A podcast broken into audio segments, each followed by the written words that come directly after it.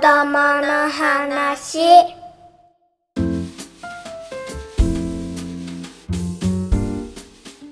皆さんこんにちは。おゆめだ。はい。オランダ語 オランダ語ですね今のは。はい、えっ、と今回はちょっとスペシャル企画ということでオランダから配信している世界一幸せオランダの子どもライフと、えー、日本から配信している子どもの話のポッドキャスト番組同士のコラボレーションでお届けしたいと思っております。はい、はい、よろしくお願いします。よろしくお願いします。ちょっとじゃあまずはお互いの番組の紹介からしましょうね。はい。はい。オランダの子供ライフはどんな番組ですか？はい、えーと、はい、私のポッドキャストは、えー、オランダの教育や子どもの生活についてお伝えしている番組です。で、えー、初めはあのオランダっていうのがあのすごく子どもが幸せな国としてあの有名なんで日本から結構あの移住してくる子どもの教育のために移住してくる人があの増えていてあのそういった人たちのためにあのオランダの学校ってこんなんだよとかっていうのを教えてあげるような感じであの始めたんですけど、うん、でもあの蓋を開けてみたら結構日本からのリスナーさんが多いっていうことだったので、うん、えー、そういった日本のリスナーさんも意識しながら、えー、配信してます。うん、うん、えっとさやかさんも、えー、子供の話っていう、はい、あの、番組、はい、されてますけど、どんな番組ですか、はい、えっとですね、子供の話は、えっと、キャッチコピーがありまして、えっと、自分らしい子育てのヒントが見つかるっていうふうにしているんですけれども、うん、えっと、それをキャッチコピーにしている音声マガジンです。うん。うん、というというのはあの、まあ、私もそうなんですけれどもナビゲーターになっている、えーと、メンバーがあの子育て系のもともと紙の雑誌をやっていたメンバーが、えーと、はい、ナビゲーターになってやっているのでこうそのまま雑誌を音声に置き換えたよみたいな意味であの音声マガジンっていうふうに呼んでいます。はい、い。ろいろ聞かせていただいたけど、すごく、うん、あのお母さんにも心の支えになりそうな番組です、ね、ありがとうございます。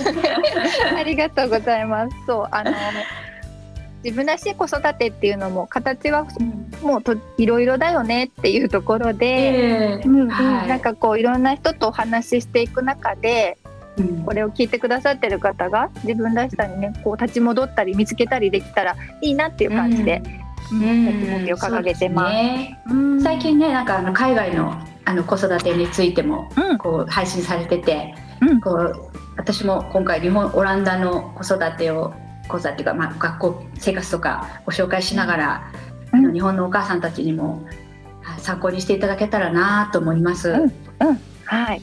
そうですよね。そう、はい、私もそのあの直子さんのポッドキャスト聞いていてあ、うん、そうなんだこんなことあるんだみたいな なんか発見がそういろいろあったのでちょっと今回はオランダの子どもライフの過去の配信の中からちょっといくつかピックアップしてここは日本とオランダ比べたらどうだろうみたいなことをまずやっていきたいなっていうふうに思っています。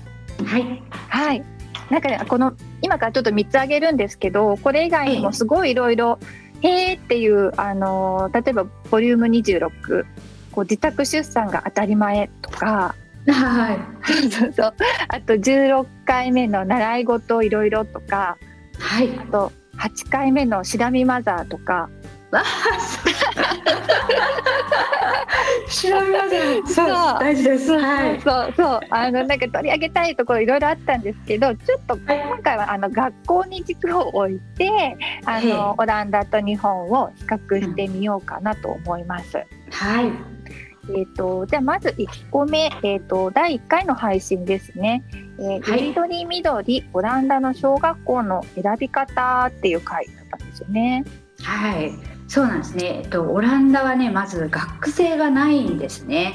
うん、であの自分で学校を選ぶシステムなんですね。でこれはあの公立も私立も関わらずなんですけどもだからものすごくたくさん学校があって、えー、とうちの町、えっと私アイントホーフェンという町に住んでいて、まあ、人口は20万ちょいぐらいなんですけどもそこに小学校が60校余りあるんですね。うんでうちから、まあ、自転車で10分ぐらいの距離にあるところでも、まあ、軽く10校ぐらいは思い浮かべることができて、うんでまあ、本当にあのその中から自分の好きな学校を選んで子供に行かせるという感じで,、うん。で学校もですねあの、まあ、普通の公立の学校もあれば、うん。まあ、例えばキリスト教系とかですね。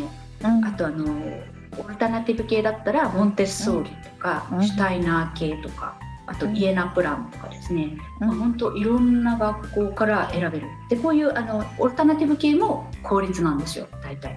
うん。ねそれがすごいですよね。そうですね。そう日本に住んでいる私はそう思いました。そうですよね、あの私なんか外国人だしもうどこを選んだらいいのかなってちょっとよく分からなかったんですけど、うん。まあ、やっぱり周りの人から評判を聞いたりとか、あうん。のあと、まあ、学校の説明会みたいのもあるんで、まあ、そういうところに出向いていって、うん。先生たちのプレゼンを聞いたりとかですね。学校の雰囲気を見たりとかそうして選びますね。う。んねね日本はやっぱり学生だからまあ選ぶ必要がないというかもう決まうんってはいますよね。そうですね。あの、まあ、日本は基本公立の学校は学生が主流なんですよね。で、はいえっと、ただ選択制を取り入れてるっていう地域もあって、は例えば私の住んでる東京だと、えっと意外とその選択制を取り入れてる区もあったり結構多いですよね。でただこのせ選択制もいろいろあって、えっとええその市区町村の中ならどこの学校でもいいよっていうふうにしている地域もあれば、と私の娘が、えっと通っている小学校の地域だと,、えっとええ。隣接区ですい。は隣接区域選択制っていうので、あの、ええお隣だったら選べるんです。お隣であればどっちに行くか選べる？い。選んでもいい。うん、そうそうそうそうとか、えっ、とそういう選択制はありますね。うんあーなるほどそうそうそうそうなんですよ。で、ちょっとグレーとか、ううんんそうそうあのどっちでもいい空気があるわけですね。あそうですね。なんかこうん。うここで区切られちゃってるけれども実はこっちの方が近いよっていう人がいたりとかあー単純に。そうですよね。うんそういう都合もあると思うんですけど、うん、そこまでただこう学校に特色があるわけじゃないので、まあ、その近い遠いみたいなことが選択肢の基準になったりとかあと、うん。あうちの子供が行ってる学校で、えーとええ。選べる地域だと、ええもう一個横の学校は割と,、えー、と中学校受験をするよって決めてる子たちが集まってる公立校だったりはするんですね。えええー、とそうするとまああのねそう一応受験対策というか別にカリキュラムは公立なのでやってること同じなんですけど受験対策できるように前倒しで進むとかそういうことはああったりするみたいです。だから結構勉強熱心なところ、もう教育熱心な親とかだとそっちに行かせたいみたいな。あ、そそうういうそうんそうそうそう。ただうんそのオランダみたいに。うんえっと、シュタイナー通いたいモンテッソーリがいいと思う、うと思ってもそれを公立で選ぶってことはできないですね。まあそうですもうだ,、ねうん、だったらもう私立に行くっていう、うん、なるほど。そうそうそうなんですよねね。ちょっと違いますね。ねじゃあちょっと2個目いきましょうか。はいえっと第9回目の配信ではい。大人と子供のフラットな関係？はい。うんそうですね。これもね、オランダっぽいなと思うんですけど、まずあの先生とかですね、校長先生とかすごいあのもうフラットで、うんみんなファーストネームで子供たちもバートとかアニーとかヤンとかって呼び合ってて、うんまあ、もちろんあの親と先生の関係もそういう感じで、私も先生にあのファーストネームで呼ばれるし、うん。私もうん。校長先生とかでも「やん」とか言っちゃうので、うん。最初ね日本人としてはなんかちょっと慣れないなっていう感じそなですけど、うんですよね。うんうん。でもまあなんか慣れてくるとこっちの方がちょっとねあのいいのかなみたいな感じで、うん。子供たちがねあのパパとかママとかの名前を呼ぶ時とかあとお友達のパパママの名前を呼ぶ時も、うんみんなあのファーストネームなんで私もなんか4歳の子とかから「直子」とかって言われて「何これ?」とかって最初は思ってたんですけどまあ慣れると、うん慣れると「なんとかくんのママ」とか言われるよりはなんかいいのかなとか思ってきますね。ねえ。うんなんとかちゃんママなんとかくんママですもんね大体日本だと。そうそうですよ子供ね。がそのね、うん。おこのお友達のお母さんを呼ぶっていう風になると、そう。うん。ねそうなります。最初はうん。でもまあ誰々君のママとか言われるよりはなんかこう、うんうん、自分も直子っていうこううん一人の人間っていうか、そうそうですよね。うんうん。それはね。名前をまず覚えてもらってるっていう。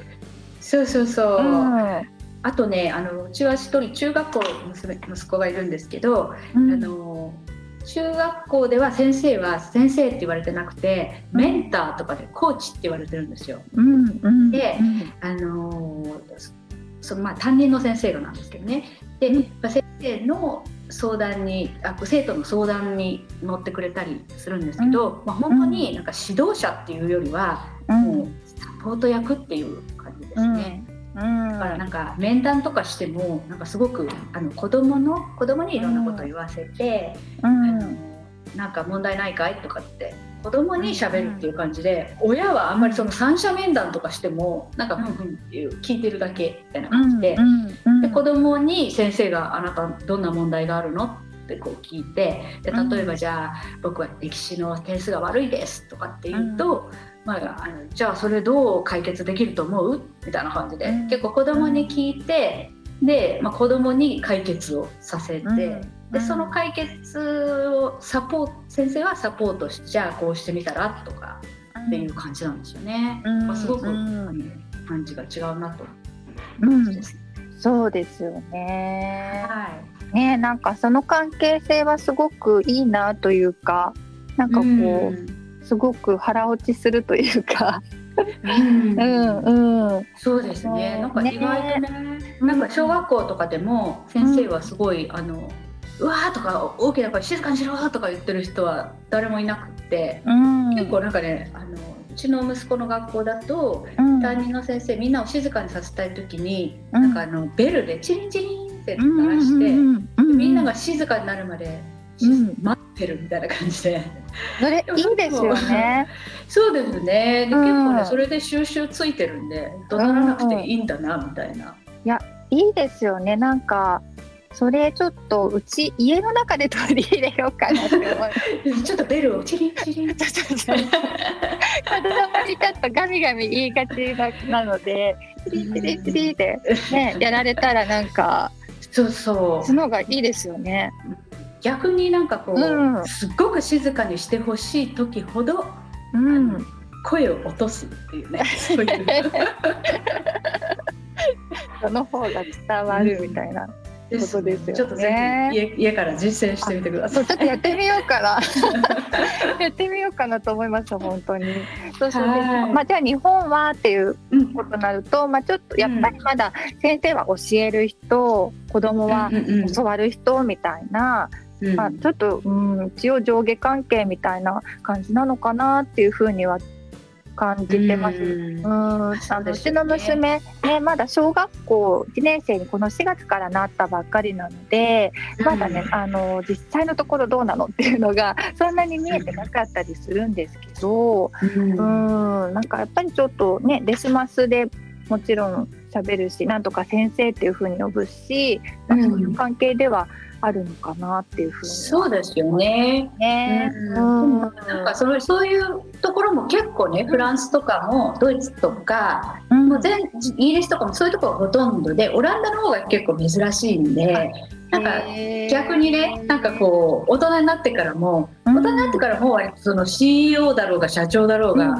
上司だろうがみんななんかファーストネームで読み合うみたいに慣れちゃってるうんうんうん。ななんか逆に日本人とのビジネスの時とかねすごく気をつけなければいけないなって私はあそっちになれると 先生はリスペクトする存在だしーうん。結構オランダの方が例外かもしれない。うんうんうん。楽ですよね。うん。うんうん。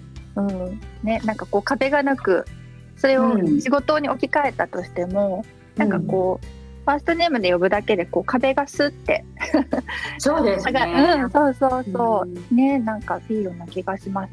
じゃあちょっと3つ目いってみますね。はい。えっ、と21回目の配信で人生いろいろダイバーシティのある学校生活。はい。はい。もうねこれはまあこれもオランダっぽいんですけど、うん。本当にあの学校内でもクラスの中でも、まあ、例えば一クラスにあのいろんな年齢の子がいるっていうのもあるし、もちろんあの国籍人種なんかももう本当バラバラで、うちの息子のクラスの中だけでもイタリア人もいれば私たちの、まあ、子供も、まあ、日本人とオランダ人のハーフですけど、うん。あとブルガリア人とドイツ人のハーフとか、うん。もう本当トルコ人もそう本当にいろんな人種が混ざってる、ね、国籍も混ざってる。であとですね、えー、と性別とかもですね男の子と女の子でまあいますけど、まあ、いろんなねジェンダー入ってて、例えばあの性自認がこう男の子として生まれたんだけども心は女の子みたいな子もいるじゃないですか。うんうん。うんでそういう子についても結構ね親が早くから、まあ、そういうところに気づいことに気づいて、名前も女の子に変えちゃって、うん。まあ、これからこの子はあのカレンっていう名前で行くからよろしくねみたいに言われたりして、うん。えー でも本当にねもう見かけも全部髪の毛も長いし、うん。女の子のお洋服着て女の子と遊んでみたいなで、うん。そういうのをねもうちっちゃい時からもう認めて。そういうふうにこうその子が幸せに暮らせるようにねうんうんうん。あと親もあのいろんなジェンダーの人がいて例えばうんレズビアンの、レズビアンとゲイのレズビアンの親もいればゲイの親もいて、うんお父さん2人みたいな子供も、うんうん。ねあとはまあなんかあの知り合いでもトランスジェンダーのお父さんでお父さんなんだけどうん。彼で彼じゃないなんかあの女の人になっちゃって、うんうんでえっ、と2人お母さんがいるみたいな感じ、うんうん。人もいますよね。う本当になんかいろいろで、んねえなんか。そう。何が普通なのかで。すよね。う。んそうですよね。だからうん。オランダでこう変人になるのは難しいっていう風にねなんか。そうですね。ね言われるぐらい多様性がねあそうですね。まあ、日本もね最近は結うん。構外国人が多か多くなってきたりとかしてますですか？そうえっ、とねしてるという感じですね。でなんかじゃあうん。実際のところどうなのかなと思ってちょっとなんか調べてみたりしたんですけど、えーはいとこれ2018年の記事だったんですけど、えーと東京の中で、えーと外国籍の子がいるが小学校にいる率っていうのが出ていて、渋谷区だと4.36%港区だと2.84%とかっていう風になってるんですけどちょっとこれ少なすぎるような気がするなと思っていてのデータって、えー、とその外国にルーツはあるけれども日本国籍の子はカウントされてなかったり中国籍の子はカウントされてないみたいなんですよね。